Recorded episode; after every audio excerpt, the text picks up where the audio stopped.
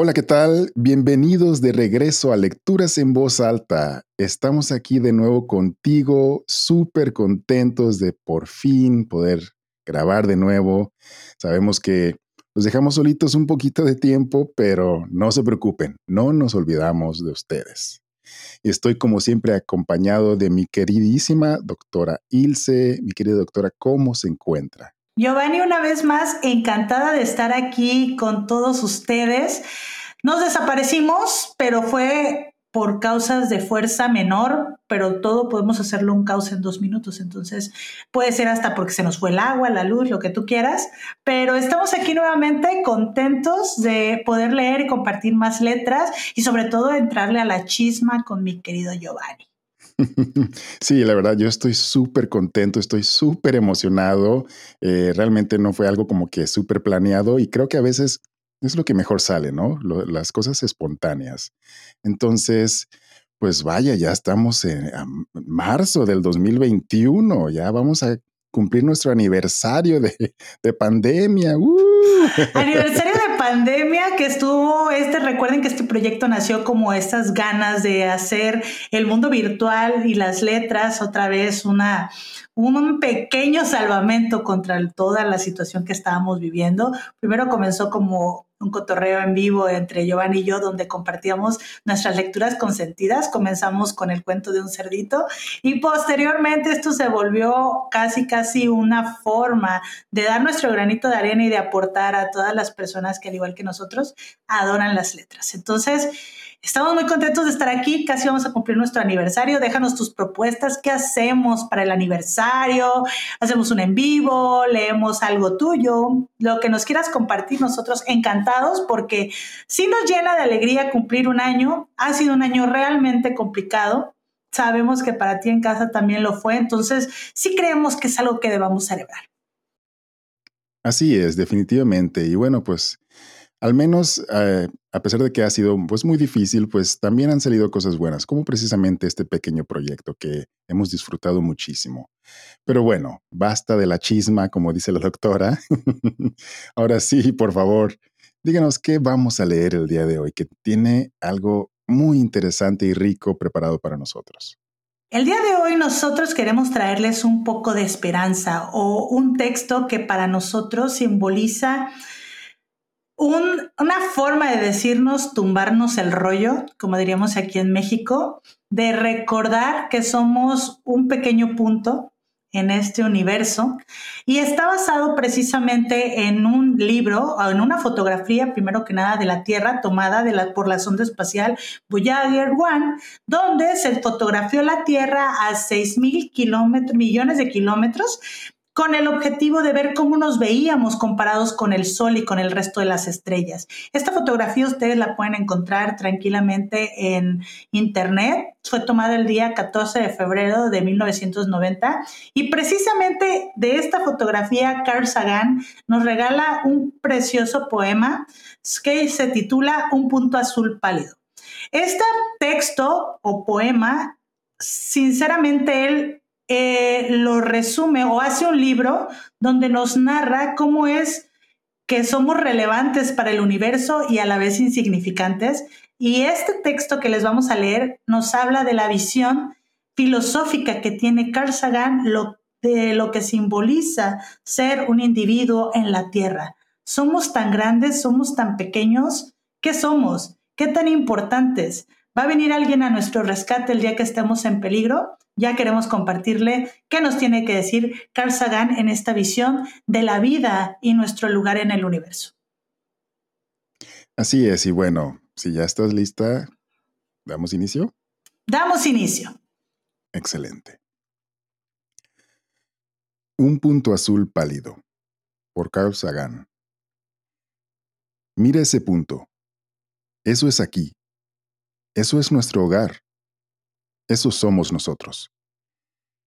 Ahí ha vivido todo aquel de quien hayas oído hablar alguna vez, todos los seres humanos que han existido, la suma de todas nuestras alegrías y sufrimientos, miles de religiones seguras de sí mismas, ideologías y doctrinas económicas, cada cazador y recolector, cada héroe y cada cobarde, cada creador y destructor de civilizaciones, cada rey y cada campesino, cada joven pareja enamorada, cada niño esperanzado, cada madre y cada padre, cada inventor y explorador, cada maestro moral, cada político corrupto, cada superestrella, cada líder supremo, cada santo y cada pecador en la historia de nuestra especie vivió ahí, en una mota de polvo suspendida en un rayo de sol.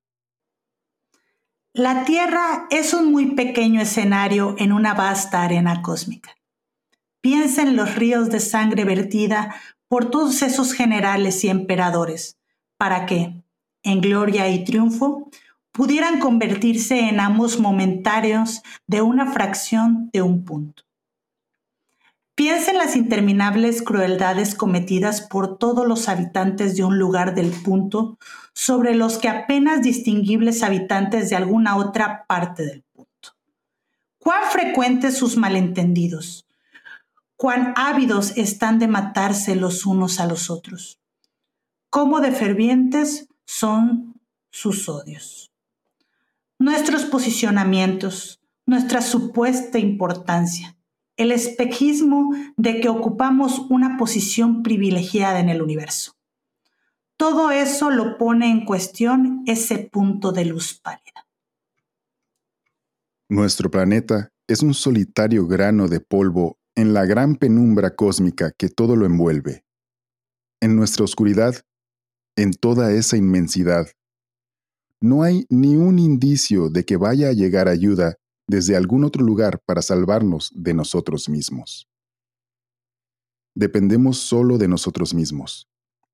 La Tierra es el único mundo conocido hasta ahora que alberga vida. No hay ningún otro lugar, al menos en el futuro próximo, al cual nuestra especie pudiera migrar. Visitar sí, colonizar aún no. Nos guste o no, en este momento, la Tierra es donde tenemos que quedarnos. Se ha dicho que la astronomía es una experiencia de humildad y yo añadiría que también forja el carácter. En mi opinión, no hay mejor demostración de la locura que es la soberbia humana que esta distante imagen de nuestro minúsculo mundo. Para mí, recalca la responsabilidad de que tenemos que tratarnos los unos a los otros con más amabilidad y compasión, y de preservar y querer ese punto azul pálido, único hogar que jamás hemos conocido. ¿Será Giovanni que no somos para tanto? es posible, pero también a lo mejor sí. Me gusta cómo lo contextualiza desde el punto de vista astronómico y a mí personalmente, cuando leo, quien me conoce sabe que yo admiro mucho a Carl Sagan por su papel de divulgador como astrónomo y como hombre de ciencia. Y lo que a mí me congratula de esto es, a mí personalmente, Giovanni, me ayuda a dimensionar cuando me estoy ahogando en mi pequeño problema que probablemente cuando lo comparas y lo dimensionas y dices, estoy yo aquí revolcándome porque hoy se me hizo tarde en la mañana y castigándome, diciéndome, llegué tarde, ¿por qué me hubiera dormido más temprano? Y de repente escuchar un texto como este donde dimensionamos lo que somos, la pequeñez de nuestros problemas, que al final esta es la, al menos la vida que la ciencia ha comprobado es esta, donde no hay otras personas que vayan a venir a nuestro rescate y que los habitantes que somos hoy somos los que somos y que cada ser humano que ha existido ha pisado esta tierra. Imagínense, pisamos el mismo, los mismos pies o con los mismos pies o la forma de los pies de Mahoma, de toda esta gente que ha transformado la historia, la vida y que este polvo y que los lugares donde hemos transitado ya los transitaron millones de personas antes que nosotros, a mí sí me da como una dimensionalidad o un contexto de que somos esto en un, en un tiempo y un espacio. Entonces, sí me gusta, al menos a mí, dimensionar este tipo de escenario para tratar de hacer mis problemas por lo menos un poco más llevaderos. Sí, definitivamente, estoy totalmente de acuerdo. Me encanta este texto y por una parte sí, efectivamente, creo que nos da esa perspectiva, como dices, de que, pues comparado, para el universo no somos nada, absolutamente nada, ¿no? O sea, el mismo planeta es, es, un, es una partícula de polvo, ¿no? Entonces, pero también por otra parte eh, nos dice que esa pequeña partícula de polvo es el único hogar que tenemos y que vamos a tener, ¿no? Entonces, pues vale la pena cuidarlo y vale la pena cuidarnos a nosotros mismos también, ¿no? O, como a nosotros como especie, como humanos. Entonces, como dices, por una parte, pues nuestros problemas, pues hay que tomarlos como eso, no, no son para tanto, ¿no? O sea... momento lo sentimos así, ¿no? Todo el mundo caemos en un hoyote y ahí nos queremos quedar, por lo menos. sí, sentimos que ya se nos acabó el mundo y que este problema ya es el fin y ya, ¿no? Pero pues resulta que pues que no, no pasa nada y que tenía una solución súper sencilla que simplemente necesitábamos relajarnos un poquito y pensarlo con una cabeza más fría tal vez, o pedir ayuda o lo que sea, ¿no? Entonces, este, creo que eso es lo que más me encanta, de que por una parte te dice, ok, no te sientas tanto, ni, eres tan importante, ni tampoco tus problemas son tan graves, pero también, pues, oye, este es nuestro hogar, hay que cuidarnos a nosotros mismos y cuidar a nuestro hogar. Eso me fascina. Me gustó mucho y luego esta parte donde tú comentas de se contrapone a sí mismo. Dice, ok, eres una cosita chiquita, insignificante para el universo, no puedes habitar otro planeta, al menos hasta ahorita, a menos que Elon Musk diga otra cosa. Pero nos recuerda también, hey, voltea a los lados, ten un poquito más de amabilidad y compasión. Al final los individuos con los que compartes tiempo, terreno, espacio, van a ser los únicos individuos con los que los has compartido y que este momento es todo lo que hay y todo lo que tienes.